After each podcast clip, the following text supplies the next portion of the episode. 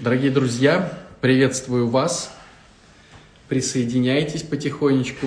Сегодня поговорим об одной интересной теме, такой как родственники, которые живут с зависимыми людьми. Присоединяйтесь, говорите, пожалуйста, как слышно, как видно.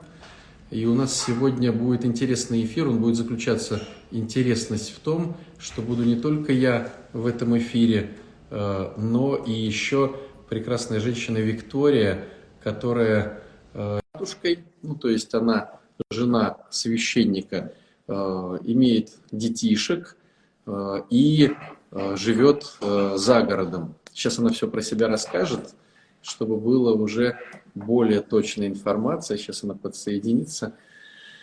А, и посмотрим с разных сторон вот эту тематику про зависимых людей. Как, почему, для чего, а, что с этим делать, а, кто соглашается на то, чтобы что-то делать, кто не соглашается, почему и так далее, и так далее. Вот, поэтому, друзья, сейчас немножечко, немножечко мы подождем, и Виктория подсоединится. Сейчас. Сейчас, сейчас.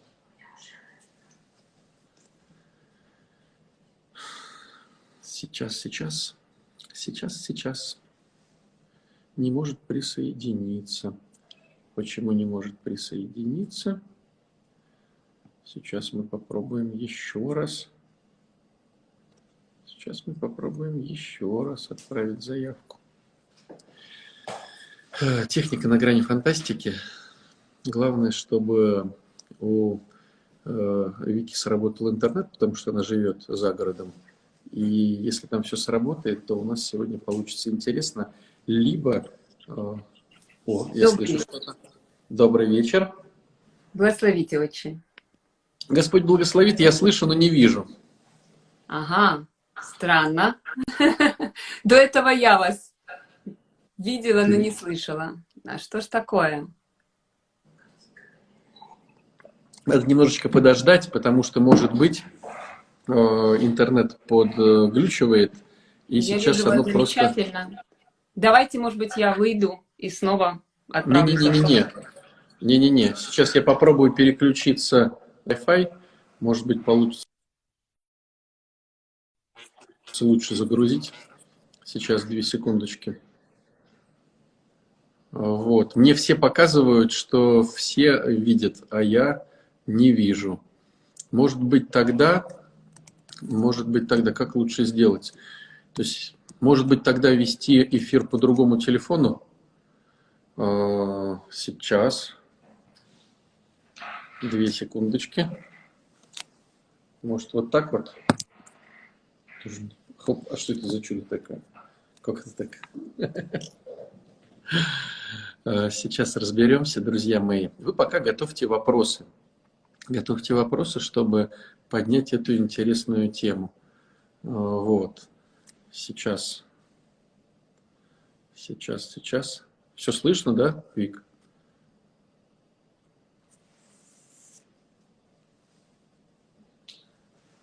Так, сейчас еще раз попробую. Техника на грани фантастики. Шалит интернет, если, то все сбивается. О, я вижу вас. Есть? Слава Богу. Благословите Ура. очень. Господь благословит. А, расскажите, матушка, о себе, чтобы не из вторых уст.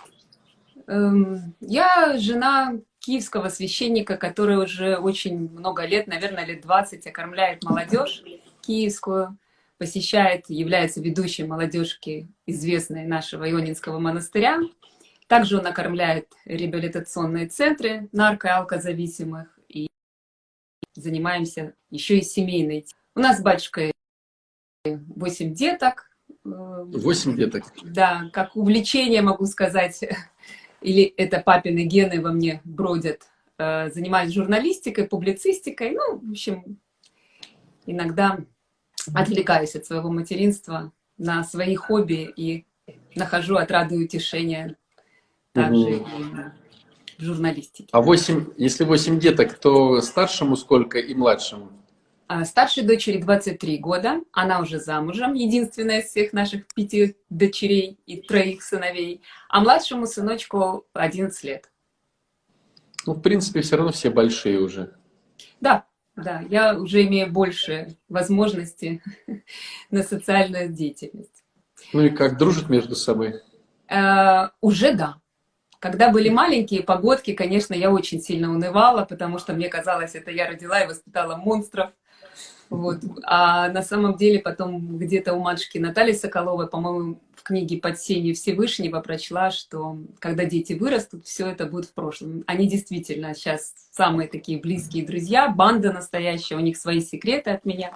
Поэтому я всегда говорю мамочкам, у которых маленькие детки, что и это пройдет.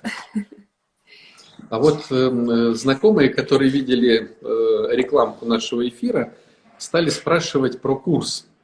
Э, вот вместе навсегда, да? Да. Вот это вот. Расскажите, пожалуйста.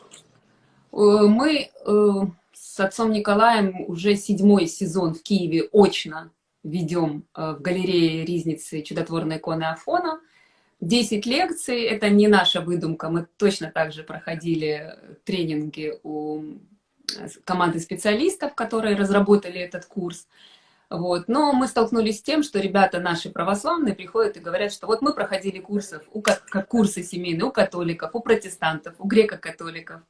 А на тот момент у нас, да, по-моему, сейчас в Киеве и нет таких вот э, поставленных структурированных курсов. Поэтому мы пошли, научились у христиан, братьев наших, и адаптировали под православную систему координат. Ну, можно сказать, э, э, курсы могут проходить и светские люди тоже. Понятно, что ведут священник и, его жена, но тем не менее для светских людей тоже одинаково психологическая помощь оказывается.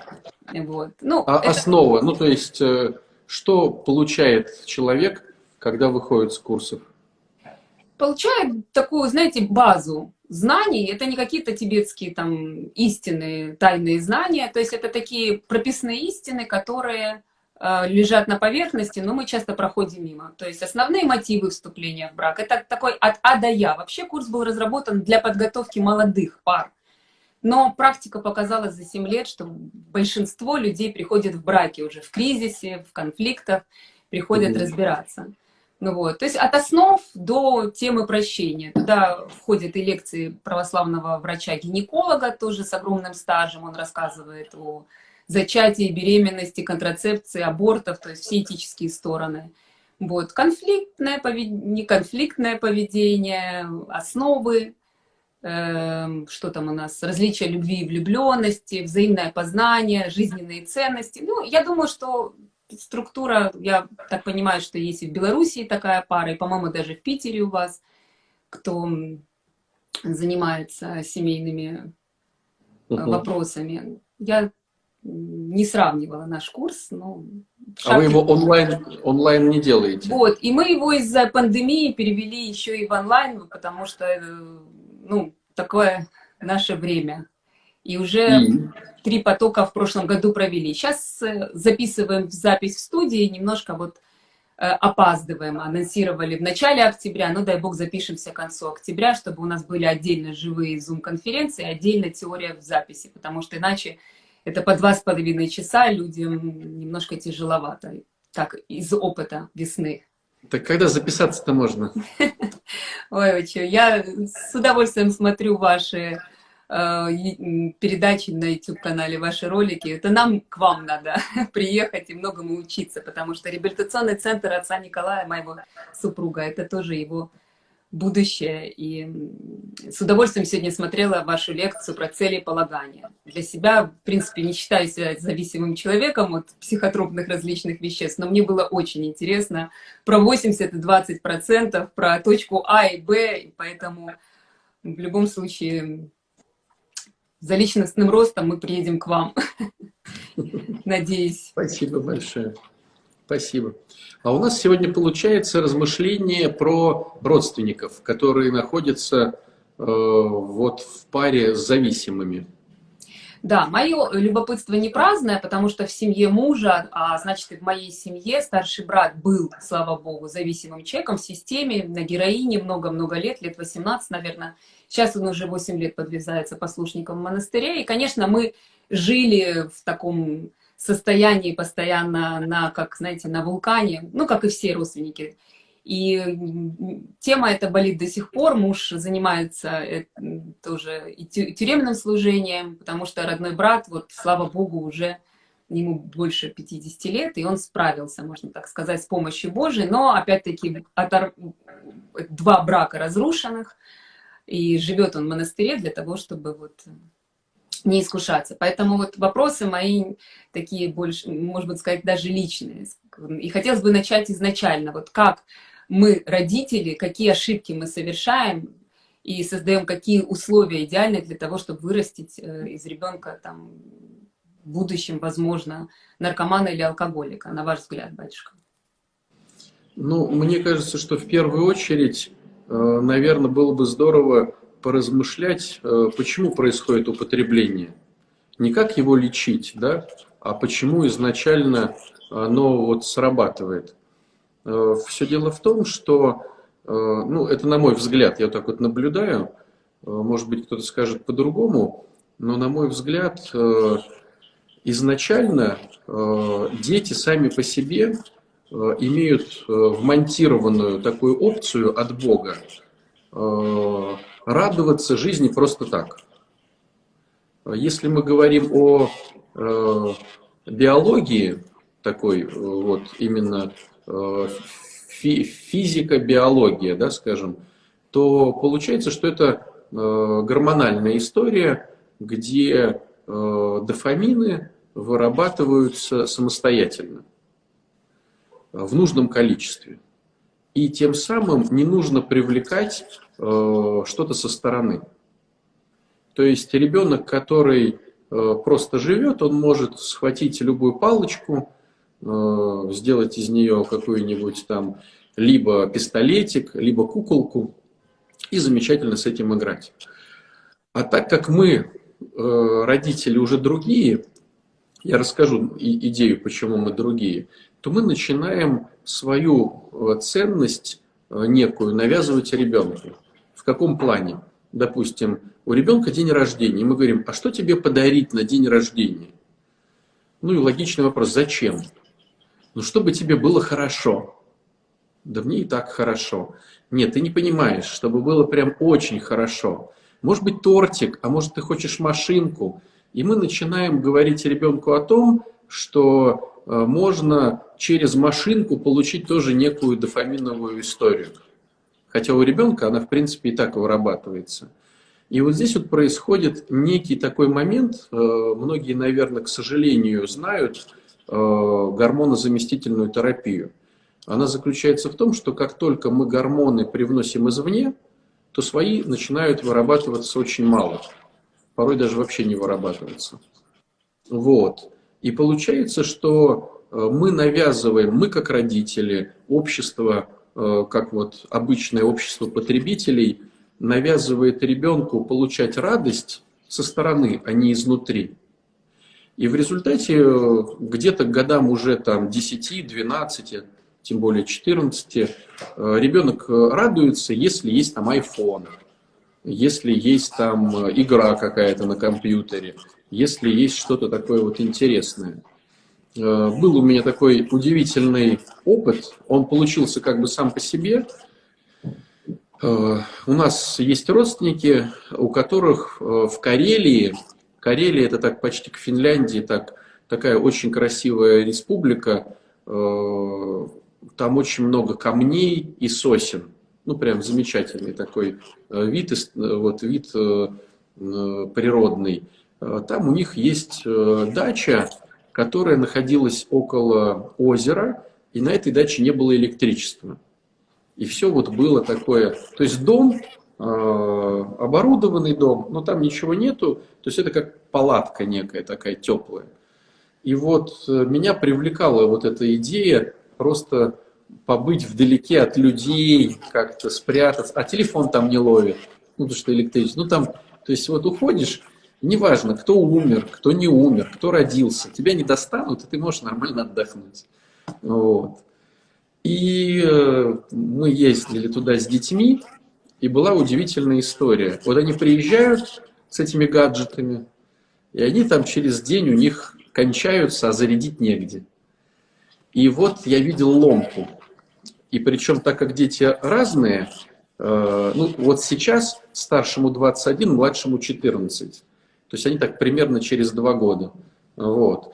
Я видел разницу ломки.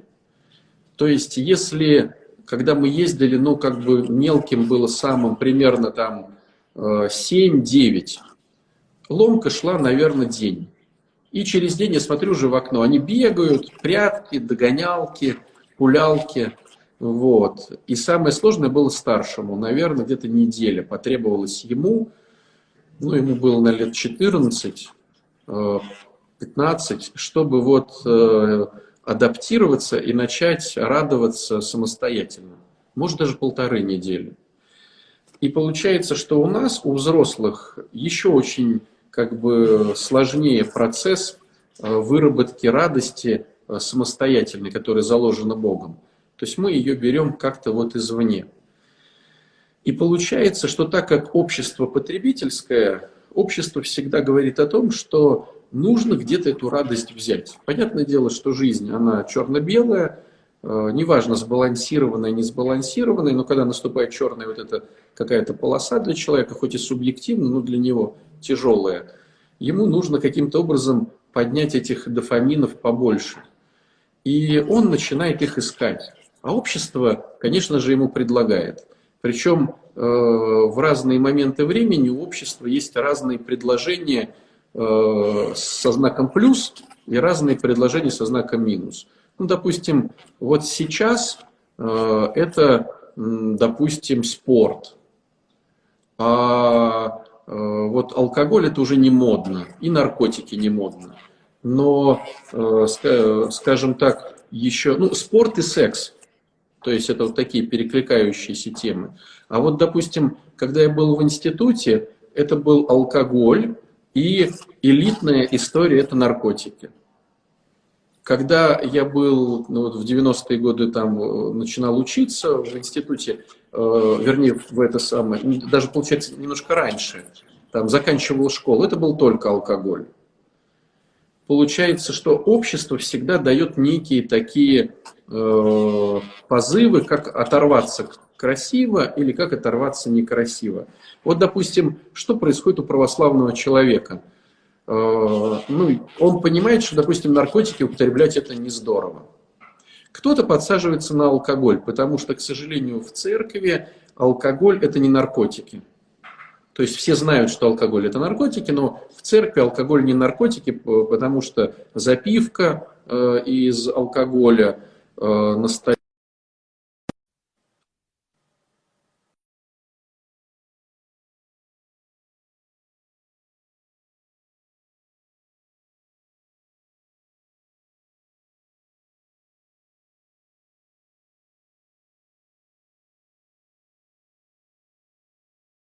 Вика, вы зависли у меня. Слышно? Слышно? А вы у меня тоже, но уже, уже нет. Да, вот. То есть интимная история вообще какая-то странная для православных. Многие даже внутри брака чего-то там как-то вот, а это по православному, а это не по православному. Ну, короче, придумывают что-то свое. А вот закушать, это только, значит, э, только прям, значит, радость. И получается, что, как правило, православный человек хочет поднять свой дофаминовый уровень, э, и, э, значит, э, наркотики плохо, интимные темы, ну, как-то непонятно, а поесть вкусненькое на вечер почему бы нет. И получается, что кто-то спивается, кто-то становится толстым. Вот. Потому что все более конструктивное, молитва, служение – э, спорт, оно имеет очень маленький выхлоп дофаминовый, и ну, надо долгое усилие потратить. То есть КПД очень низкое, и не все готовы вот пойти на это. Поэтому люди э, либо спиваются, либо заедают. И тогда встает вопрос, а что же делать с детьми?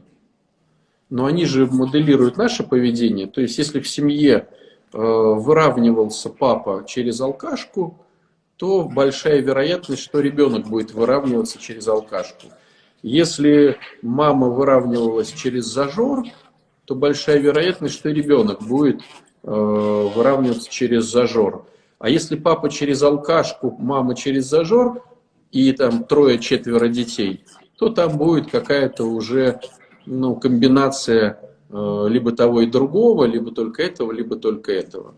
То есть Почему? получается... Простите, перебью. А если папа употреблял, например, до рождения детей, и дети никогда не видели употребления алкоголя в своей семье. Но очень часто вот мы встречаем такие семьи, где все равно это что на генетическом уровне передается, где все равно ребенок, не видя никогда папу пьющим, наследует его вот модель поведения до брака. Мне кажется, что здесь было бы здорово напомнить самому себе о таких двух разных понятиях – техника и контекст то бишь содержание. То есть у каждого из нас есть некое содержание. И это содержание э, выливается в некую технику, как мы это содержание транслируем. И если мы берем, допустим, алкоголика, то есть он уже привык быть алкоголиком, то есть его позиция быть алкоголиком, допустим. Но по каким-то причинам он просто в завязке, э, то получается, что дети сосчитывают не технику исполнения, а дети сосчитывают внутренний мир человека. И поэтому, э, с одной стороны, они могут повторять этот внутренний мир, а с другой стороны, э, здесь может быть какая штука, что если ребенок вошел в социум, где принято выравниваться алкоголем, то он, вероятно, будет выравниваться алкоголем. То есть родители э, своим внутренним содержанием не научили его выравниваться конструктивно, решать проблему, э, договариваться, брать ответственность. То есть не научили. То есть проще спрятаться, э, получить какой-то временный эффект радости или отсутствие хотя бы проблемы, чем ее решать. И если вот ребенок э, принял такое содержание, контекст такой родительский, и находится в среде, ну, грубо говоря, комбайнеров, я так грубо говоря, вероятно, он будет бухать. Если он будет находиться где-то э, в институте с богатыми людьми, наверное, он будет употреблять либо, э, если с бедными, это будет что-то типа химии какой-то, с богатыми это будет кокаин. Вот. Если это ребенок еще маленький, вероятно, будут какие-то компьютерные игры. Вот.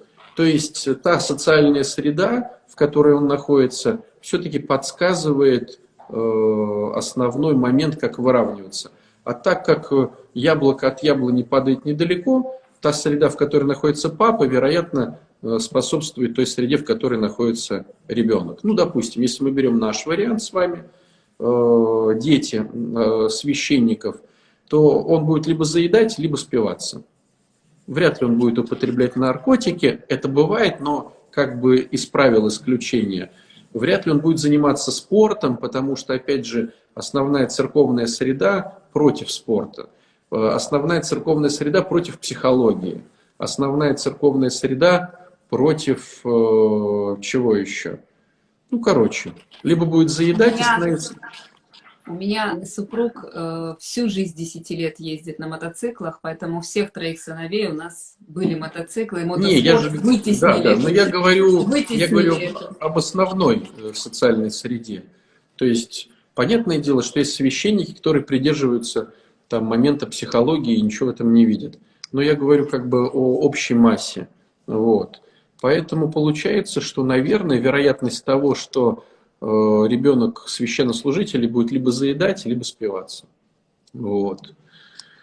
Э, ребенок других людей, э, вероятно, будет делать то, что принято у родителей в их среде.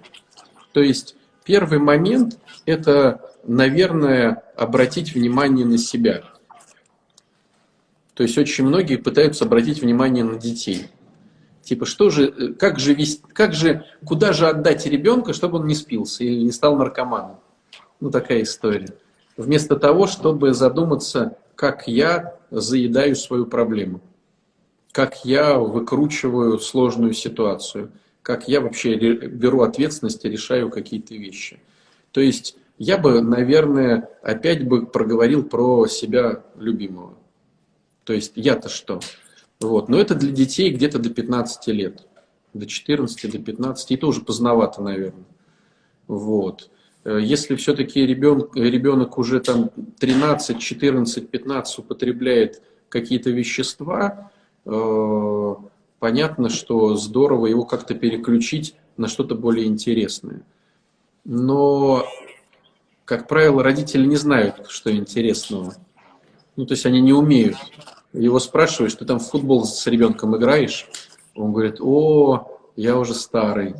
Вот. Ну, то есть, как он будет соревноваться с наркотиками? Наркотики выиграют. Даже в простом варианте, как он может соревноваться с телефоном. Ну, гаджет все равно выигрывает родителей, потому что родители не умеют, они э, не знают, они не развивают эти все вещи. Поэтому гаджет выигрывает. А они потом жалуются, что ребенок с гаджетом сидит. Ну да, сидит с гаджетом. Вот. Вот. И поэтому, наверное, надо обратить внимание на себя. Спасибо. А вот э, с духовной стороны, святые отцы, где-то мне попадалась такая фраза, что э, страсть винопития попускается человеку за грех гордыни. В психологии я встречала, что люди подвержены э, таким страстям, которые, ну, перфекционисты. Вот что-то, как говорится, в чем корень как, в каком черте характера, которую можно было бы в себе исправить, эм, коренится эта проблема в человеке. Гордыня, перфекционизм.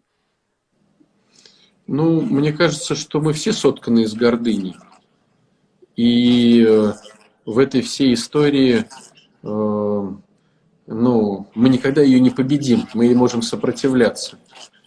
Э, если говорить вообще как бы о цепочке, э, чтобы побороть гордыню, то цепочка святых отцов примерно э, идет в таком вот ракурсе, что с гордыней не справиться, потому что она является следствием тщеславия.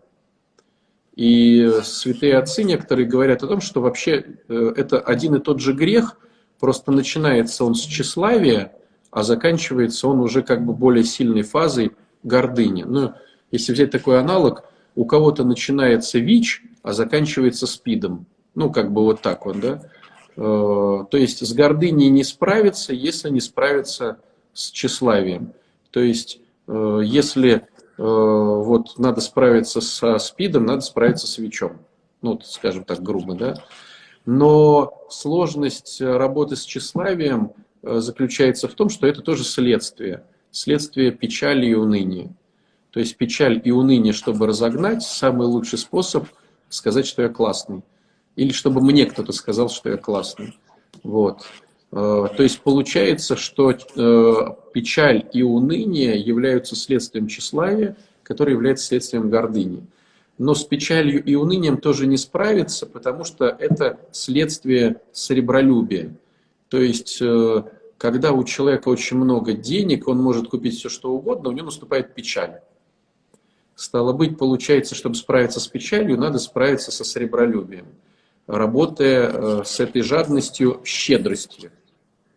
Но и со щедростью не отработать сребролюбие, потому что оно является следствием похоти. То есть похоть рождает сребролюбие. И стало быть, получается, ну а почему похоть рождает сребролюбие? Э, потому что, э, чтобы получить похоть, надо одеться красивее, пахнуть лучше, приехать на дорогой машине. Вот. И поэтому чем больше похоти, тем больше нужно деньжат. Вот. Поэтому похоть рождает э, сребролюбие. То есть, чтобы у меня развивалась похоть, мне надо родить сребролюбие. Вот но и с похотью не справиться, потому что похоть является следствием чревоугодия. И вот э, цепочка закрывается. То есть получается так, чревоугодие рождает похоть, похоть рождает серебролюбие, серебролюбие рождает печаль и уныние, печаль и уныние рождают тщеславие, которое рождает гордыню. То есть получается, что надо перестать зажирать. И поэтому, когда новоначальные приходят в церковь, э, им говорят о посте как о некой диете или неком каком-то вот э, варианте борьбы с едой. Э, и очень жалко, когда людям уже 20 лет в храме, а они все с едой борются. То есть вот они за 20 лет ее не победили, им бы уже где-то быть на уровне там, работы с печалью, а они вот 20 лет ходят в храм, и все, значит, по поводу, о чем мне есть, о чем мне не есть. Вот. Ну, то есть это я к чему? Что получается, что чтобы победить гордыню, надо победить чревоугодие. А если мы говорим о перфекционизме, то э, мне кажется, что это опять же перфекционизм, это и есть э,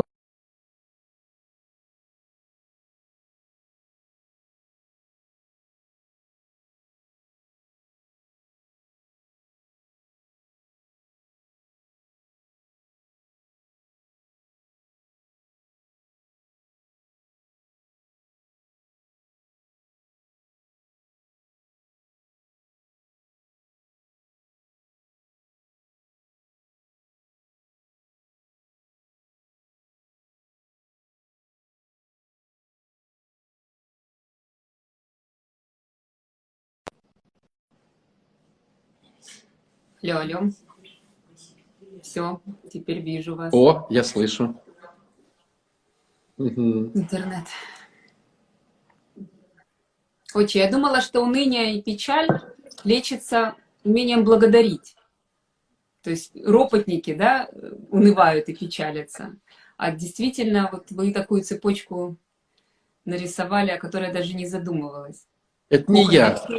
Похоть Это не я. гордость житейская. А, вообще эту цепочку нарисовал Николай а, Карагандинский. А, это наш современник, который в советское время, он еще митрополит Алматинский, его звание было. Но почему-то в житиях он Николай Карагандинский. И он, преподавая в семинарии, неким образом систематизировал святых отцов, показывая вот эту цепочку. Я ее просто запомнил. Вот. Поэтому, конечно же, здорово все начинать с еды, но опять же, вот э, если мы понимаем э, биохимию человека, то, наверное, здорово понять, что э, это просто попытка получить кусочек счастья через еду но это деструктивно, потому что от этого рождаются все вот эти грехи. Конструктивно это начать молиться, это начать заниматься спортом, это начать заниматься служением. Но это же сложно. Пришел вечером, вот, допустим, батюшка, он пришел вечером, вот я про себя говорю, да, я целый день молился с теми, вот с этими, вот с этими, вот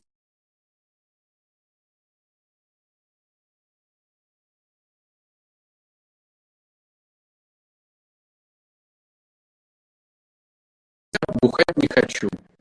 Э, и мне проще что-нибудь сожрать. Вот. К сожалению. Это я там подвисаю, да, немножко? Я не могу понять, я подвисаю или вы. вы я себя вижу, у вас э, картинка такая немножко размытая. А у меня наоборот, я себя вижу, а вы размытые. Может быть, в комментариях нам на, напишут кто подвисает все-таки. Угу. Вот. То есть невоздержанность в еде, в питье да. ведет к, к алкоголизму и... Не то, что ведет к алкоголизму, э, невоздержанность ведет к тому, чтобы как-то выровняться. И если та среда, в которой находится человек, имеет уже э, некую, некий шаблон, как выравниваться – то есть человек говорит, слушай, ну что ты грустишь, давай бухнем. То есть среда, в которой он находится, она уже предлагает решение. И человеку порой очень сложно э, идти против социума. Потому что если бы он оказался среди спортсменов, допустим, ему бы сказали, слушай, пошли там в спортзал. Но таких мало людей. Э, Все-таки больше тех, кто скажет, слушай, ну давай сейчас накатим. Ну вот накатили, раз, накатили, два. Вот. Ну и в результате что получилось? Вот. Поэтому, о, пишут, что батюшка, отец Александр виснет. Вы виснете оба немного. Москва нормальный. Все отвисли. Ну да, может быть и у меня какой-то, но у меня показывает все палочки. Ну, Кто у знает. меня, ну, загородная жизнь, это интернет всегда не, не, не очень качественный. Очень. А вот женам, матерям, женщинам, которые находятся в одной семье с э, зависимым человеком, часто у них такая неизбывная, вот прямо неизбывное чувство вины, что он пьет, потому что я виновата со мной что-то не так. Вот где правда? С кем не так? Ну, отчасти тут тоже есть правда. Э, если рассматривать такой интересный момент, историю, вообще она, история анализа э, употребления, то мы приходим к нашим друзьям-американцам, которые, почему к ним? Не потому, что там они хорошие или нехорошие, Просто у них э, было потрачено очень много госбюджета на исследование этих вещей. То есть у нас не было такой, такого варианта. Э, почему-то так интересно исторически получилось, что только две страны в мире э, запарились и вложились. Это поляки и американцы. Вот так интересно.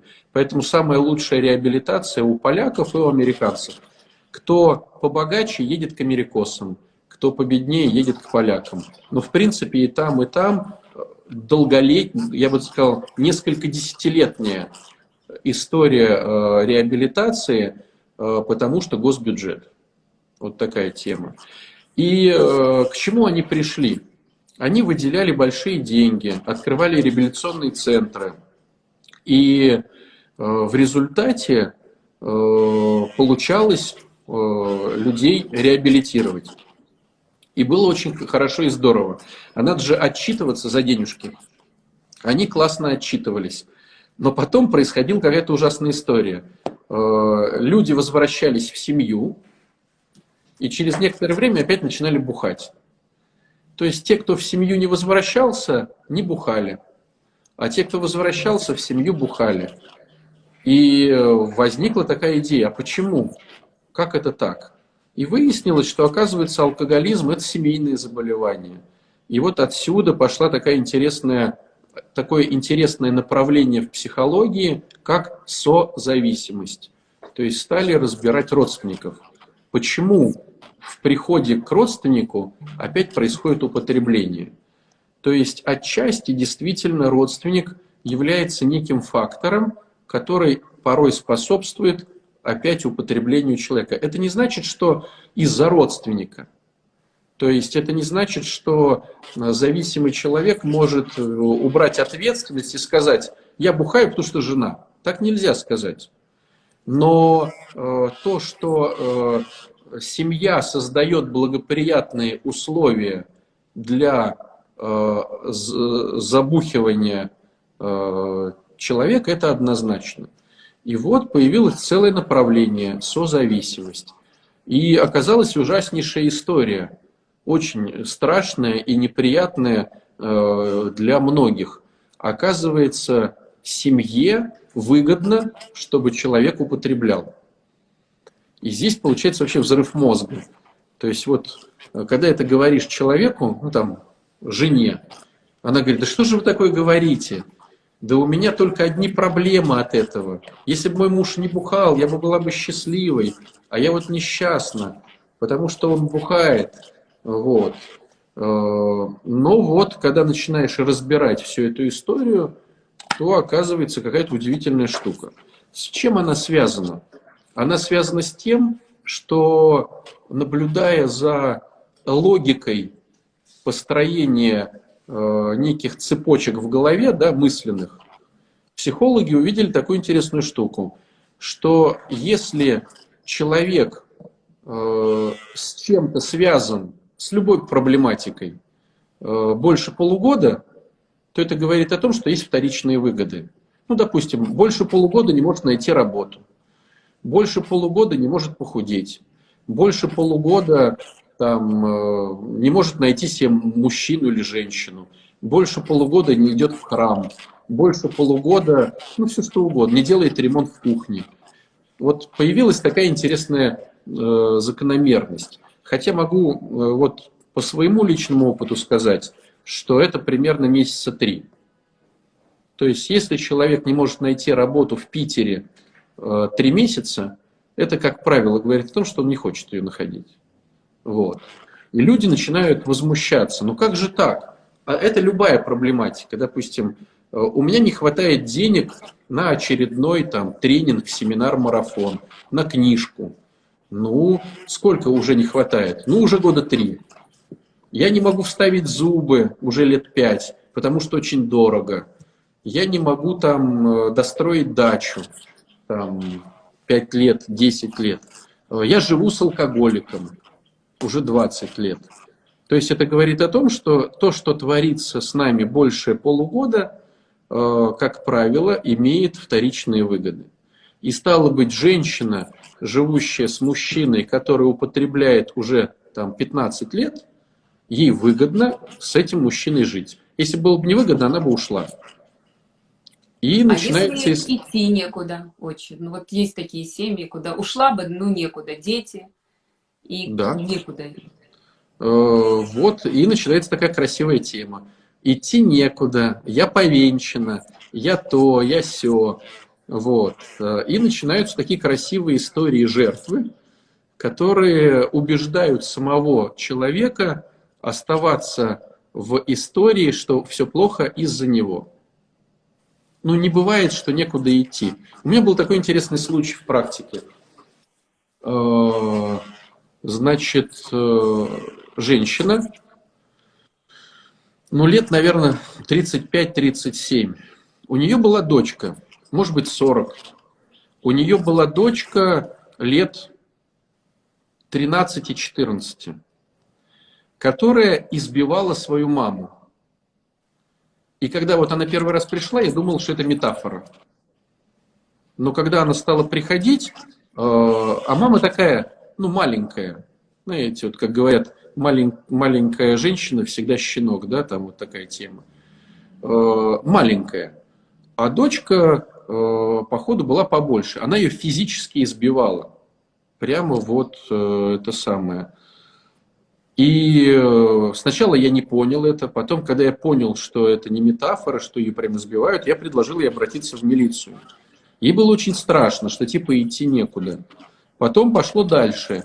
У нее, э, оказывается, был муж, муж, ну или мужчина, я не помню, женатый, не женатый. Это был не ее отец родной. И эта девочка стала спать э, с этим отцом. Ну, короче, замес конкретный. И она вот тоже говорит, мне уходить некуда. То есть я живу в этой квартире, мой мужчина спит с моей дочкой, там, 13-летней, я прихожу, сначала, говорит, все так скромно, я просто полежу под одним одеялом, потом я, говорит, захожу, они там уже там как-то там обнимаются, вот. И вот она жила в этом аду. И у меня всегда возникал вопрос, а что ты не уходишь? И у нее была всегда вот эта история, а, а куда уходить-то, некуда же. И так она жила, ну, года два. Вот. Э, но не бывает, что некуда уйти. То есть это говорит о том, что тут все равно вкуснее, чем на улице.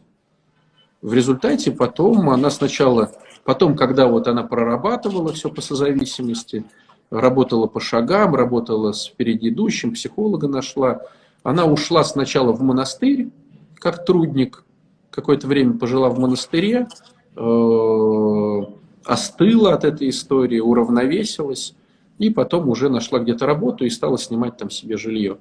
Ну, то есть всегда можно. Всегда можно. Просто не так важно. Э, и поэтому мы начинаем разграничивать два понятия. Хочу и важно. Я хочу зарабатывать больше денег. Уже 10 лет. Или мне важно заработать денег. Я хочу похудеть, или мне важно похудеть. Я хочу, или мне важно. Вот, оказывается, я хочу, это просто я хочу. Неплохо было бы. А важно, и это мы даже не говорим, мы просто это делаем, когда нам важно. Вот. В общем, э, шокирующая для многих информация о том, что если я живу с этим человеком, у меня есть вторичные выгоды. Они разные. Но э, вторая шокирующая новость заключается в том, что та сформированная психикой зона комфорта, э, в которой человек находится, может удержаться от 12 выгод. Не одной, не двумя, не тремя, от 12. И когда начинаешь вот э, с этим человеком работать, и он не может уйти, допустим, ну, женщину избивают, и у нее даже есть куда уходить, она боится развестись, боится в полицию. Там даже не 15, там 20, 30, 40 вторичных выгод. То есть это те якоря, которые настолько сильно цепляют жертву, что она бы и ушла, но есть какие-то вот очень э, интересные вкусняшки, которые она даже порой себе, эта жертва, боится признаться. Но благодаря самоанализу, благодаря групповой терапии, когда человек приходит, начинает слушать более продвинутых, понимает, что надо же, как она так может говорить вслух такие вещи? Хотя у меня то же самое. Происходит идентификация, человек понимает, что он не один такой, начинает разрешать себе отвечать на эти вопросы, и через какое-то время э, происходит понимание этого всего. Вот. То есть это, говоря таким э, э, ну, широкими мазками, если мы будем сейчас наносить, это работа по созависимости. Причем работа по созависимости, это не значит, что у меня родственник зависимый. Бывают, ну как сказать, э, само употребление вещества – это последняя стадия заболевания. То есть можно быть алкоголиком, но не употреблять алкоголь. Можно быть наркоманом э, с, с мышлением наркомана, с поступками наркомана, но по факту не употреблять э, наркотик. То есть употребление наркотика это как бы последняя стадия уже вот заболевания, которое тоже делится на четыре стадии, но это как бы не важно. Но употребление это следующая стадия. Бывает очень много людей, у которых вещество под запретом. Ну, допустим, в детстве папа бухал, и человек говорит, никогда не дотронусь до алкашки. Допустим. Но родители передали контекст своего мышления ребенку. То есть ребенок имеет такой же деструктивный контекст э, восприятия жизни, как папа, но по факту алкоголь не употребляет. Но мышление у него такое же. И в результате, когда э, происходит общение с другими людьми, он показывает себя не с лучшей стороны. То есть он показывает себя как зависимый человек. Вот, то есть это я к тому, что созависимость – это не всегда, что я живу с зависимым человеком. Созависимость – это некая деструкция, где я больше э, хочу проживать жизнь другого человека, чем свою собственную. Я не готов э, брать ответственность за свою жизнь, но готов взять ответственность за жизнь другого человека. Но не потому, что я герой-христианин, а потому что на самом деле в глубине души я поднимаю свою самооценку. Я могу выторговать таким образом шубу, я могу рулить финансами, я могу ну, что-то вот такое, что мне на самом деле выгодно. Я боюсь, что если он будет трезвый, он уйдет от меня, от такой женщины, которая вот такая я. А, я могу не ходить э, там в спортзал, не всегда мыться, не всегда там быть модной, но э, он никуда не денется, то что он сам алкаш никому не нужен. И вот когда начинаешь с человеком это слой за слоем снимать, то, конечно же, ну, там много всего неприятного, но если человек готов э, идти в глубину себя, то он видит э, очень много интересного. И, в принципе, по большому счету, это и есть работа христиан с духовником. Но сложность заключается в том, что духовники того времени, они э, имели, как и сейчас, в принципе, духовники нашего времени, они имеют некий внутренний, э, внутреннее понимание этих процессов. Они могли не учиться на психолога. То есть, вот, допустим, вот есть я, отец Александр, и у нас есть в храме еще один батюшка. И интерес мой всегда был в том, что вот я где-то учусь, что-то читаю, я что-то понимаю. А вот он к нам пришел, и он говорит такие вещи, э, я так думаю, ничего себе. Он говорит их другими словами, но он понимает тему, природно понимает. Потому что там были такие родители, там были такие бабушка с дедушкой, там были такие условия. И он классный психолог, но он не учился. Он вот, в духе. Да, да. То есть вот духовники, э, про которых говорят, это, как правило, вот такие. Э, и они потом могут да, э, возрасти в святого да, человека. Но не все же такие. Если даже мы берем то, что до революции не каждый священник имел право исповедовать, а только тот, у кого была грамота от епископа. Мы сейчас... В Греции до сих пор. Ну, да, а у нас, а у нас-то, вот он вышел из семинарии 21 год, э, и он начинает исповедовать, то есть у каждого батюшки есть э, кладбище, да, э, как у каждого хирурга и у каждого начинающего психолога. То, что он надает таких советов, что порой, ну, как бы, мягко говоря, уши вянут. А люди-то не понимают, что это просто рекомендация, что это некие, некое размышление – люди не понимают, священник говорит, ты должна. И звучит это, как будто бы сказал Господь.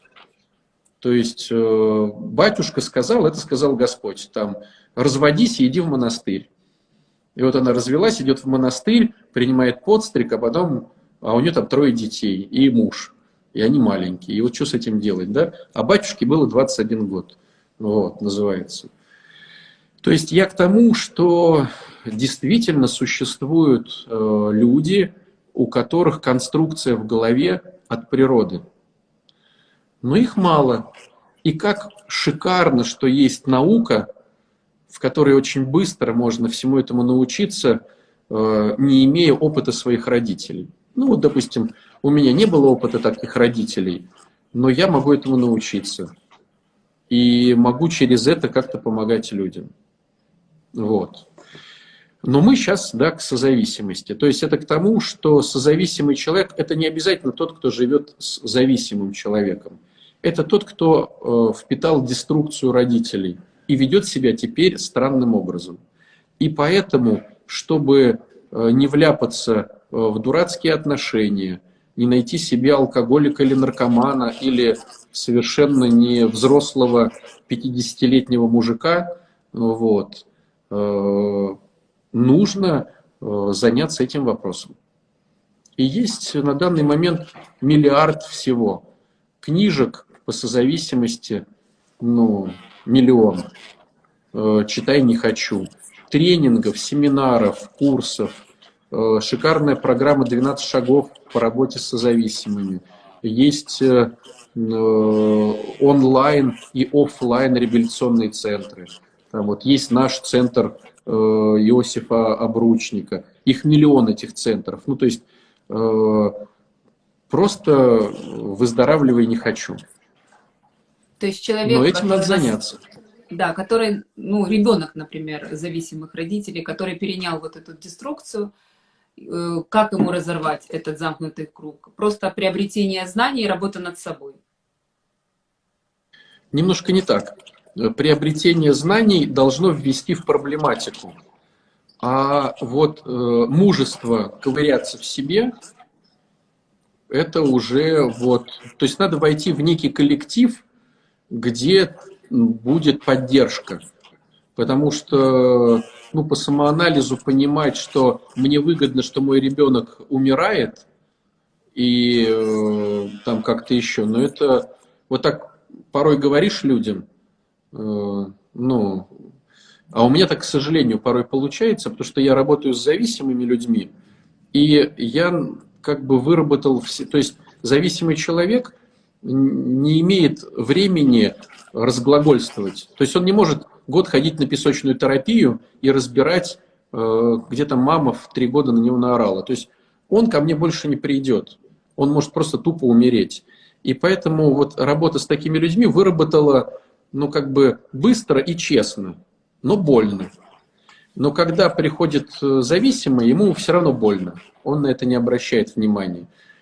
И этот навык, к сожалению, когда приходят обычные люди, этот навык переходит, к сожалению, и на них. А порой кто-то говорит, ой, отец Александр, а можно мне быстро и честно? Вот. Э, а почему от меня ушел муж? Можно мне быстро и честно? Ну, потому что ты страшная, как атомный взрыв. Вот. Ну и человек уходит. То есть не каждый готов э, быстро и честно услышать какие-то вещи. Поэтому для большинства людей существуют годовые, двухгодовые какие-то долгие размышления с психологом, где он сам отвечает на свои вопросы, подключает какие-то арт-терапии. Вот. Ну и каждый выбирает по-своему. А вот есть какие-то такие краткие хотя бы три пункта, что делать нельзя, живя рядом с зависимым человеком, ну там да. контролировать. И, Отдавать и его делать... долги. Отдавать его долги точно нельзя. То есть, если он кому-то должен, он должен сам решить эту проблему. А, второе, наверное, бы поставил, а, если он пришел и э, вот как-то насвинячил, там, наблювал, там, я не знаю, там, что-то разбил, ни в коем случае не надо это все убирать. То есть человек должен видеть последствия своего употребления. Он утром проснулся, голова болит, но все убрано. То есть я бы не рекомендовал. То есть вот он блюванул, пускай утром сам убирает. Вот. Это, наверное, второй момент. Э, и третий момент, очень важный, надо заняться собой. То есть убрать контроль, вот этот дурацкий, который ну, никому не нужен, потому что это манипуляция какая-то. Э, и просто заняться собой. Пойти в спортзал, в баню, на массажик, потратить на себя деньги, полежать в ванне, почитать книжку, сходить в киношку. То есть вот, да, муж бухой сегодня придет, а я пошла в киношку с друзьями. И я это работает. Я просто тоже в этой теме судеб много вокруг. И как только акценты переносятся на себя, муж остается один на один с этой проблемой. Оказывается, он за бортом жизни. А у жена, она может быть счастлива. Ну, понятно, что в глубине души она несчастна, но тем не менее у нее полноценная жизнь. А у меня нет. И тогда начинается обратный отсчет. И я хочу на борт этого корабля, который есть жизнь. Но это сложно вместить. Потому что зависимость – это психологическая история, а созависимость – это психиатрическая история.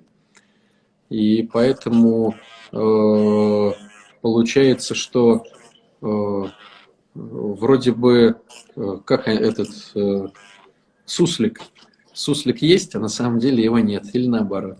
А почему психиатрия, батюшка? Потому что они не видят э, глубины своего, э, глубины своей, своей нечестности. То есть зависимый человек, у него работает просто психика. Он все равно понимает, хоть и отрицает, что он бухнул, там работу потерял. Там э, сейчас побухал, с друзьями поссорился. То есть есть прямые следственные цепочки. А созависимый э, человек, он ведет себя правильно как бы для себя, но происходят какие-то непонятности. То есть э, это даже не биполярность такая, это просто мега глубинная нечестность.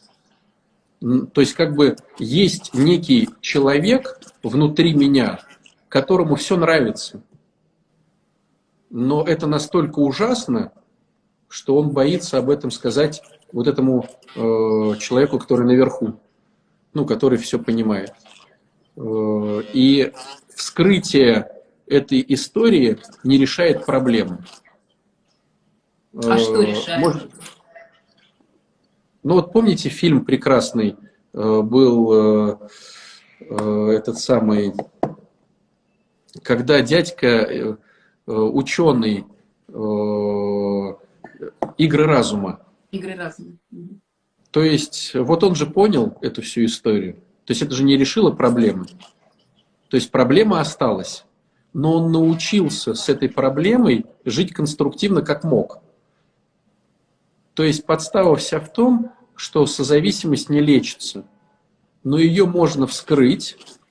И понимая, что сейчас мне нужно шубу э, отвоевать э, вот так-то, я это понимаю, я это умею, у меня это получается лучше всех в классе, но стоп. Я утром попрошу его, и если он скажет нет, значит нет. То есть созависимость – это уже образовавшаяся история э, деструкции, которая теперь уже никуда не денется. Но ее можно вскрыть, понять этих трех персонажей, девочку, э, ФБРшника и того мальчика-студента, и они будут ходить рядом.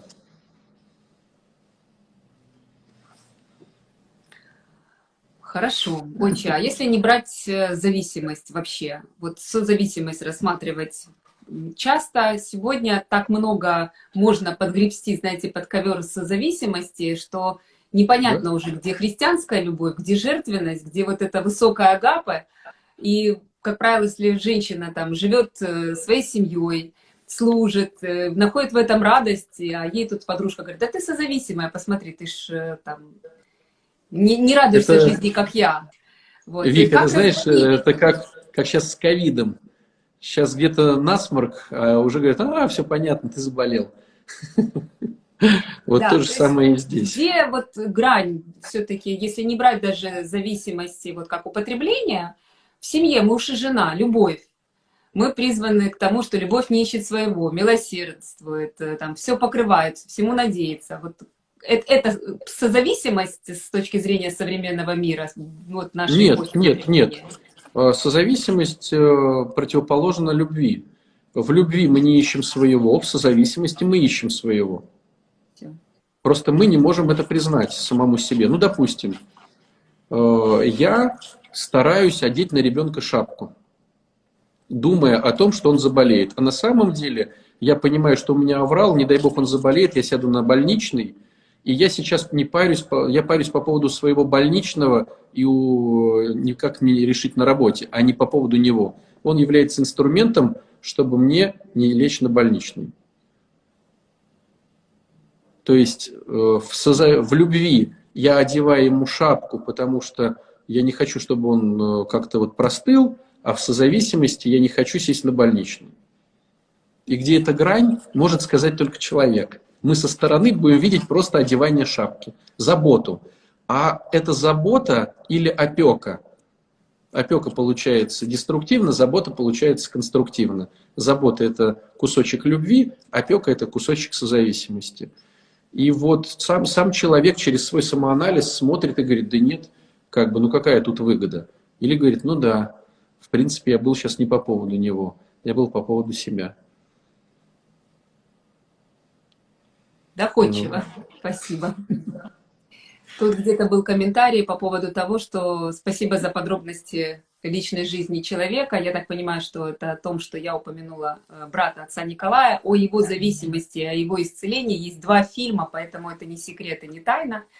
У нас есть такой сериал «Паломница», который сняла Оксана Марченко. Он там рассказывает сам и чудесных дел мастера о том, как он помогал иконописцу, поэтому это не какая-то семейная тайна, но вот хотелось бы еще такую ситуацию, я сейчас вспомнила, что когда он э, попал эм, на квартиру, где в этот момент была полиция, там то ли нашли этот склад наркотиков, то ли чего-то, ему грозила м, тюрьма.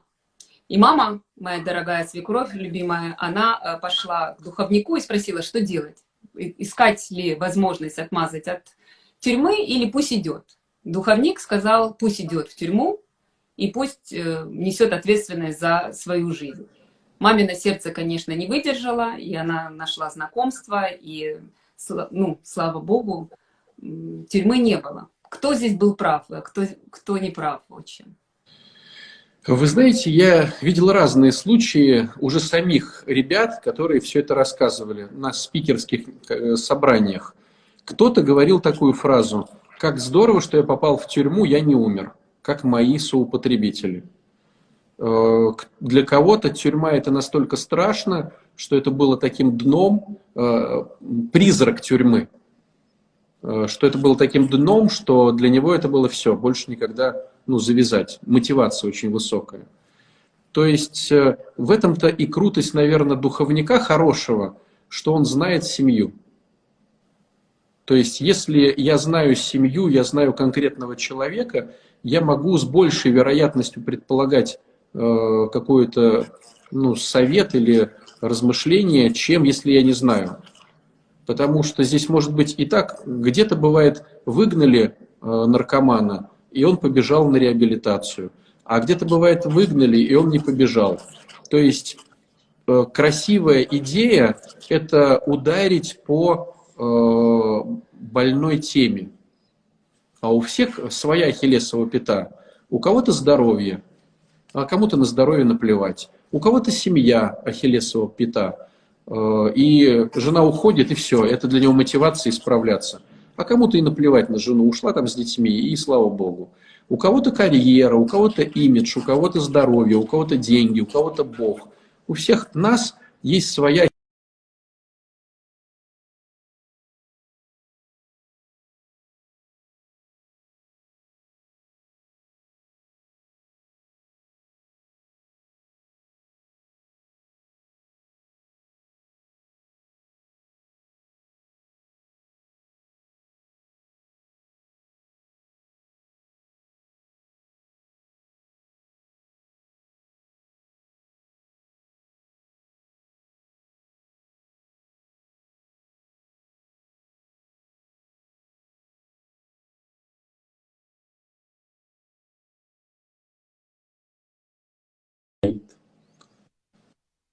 Ну что, попробуй. О, я слышу вас. Да. У меня был да. такой интересный случай в практике. Э, я как-то однажды спросил одного парня, который э, неплохо выздоравливал от наркотиков, э, в чем была его мотивация. Не помню уж, к чему шел разговор, но вот запомнил такую фразу. Он сказал, я дома украл фотоаппарат. Я говорю, и что? Люди уносят все из дома с обоими вместе, и никакой мотивации. Он говорит, я был так воспитан, что я мог воровать все, но только не дома. И когда я вынес фотоаппарат из дома, это, я понял, что для меня это дно. То есть получается, что э, у всех дно свое. И когда мы приближаемся к этому своему дну,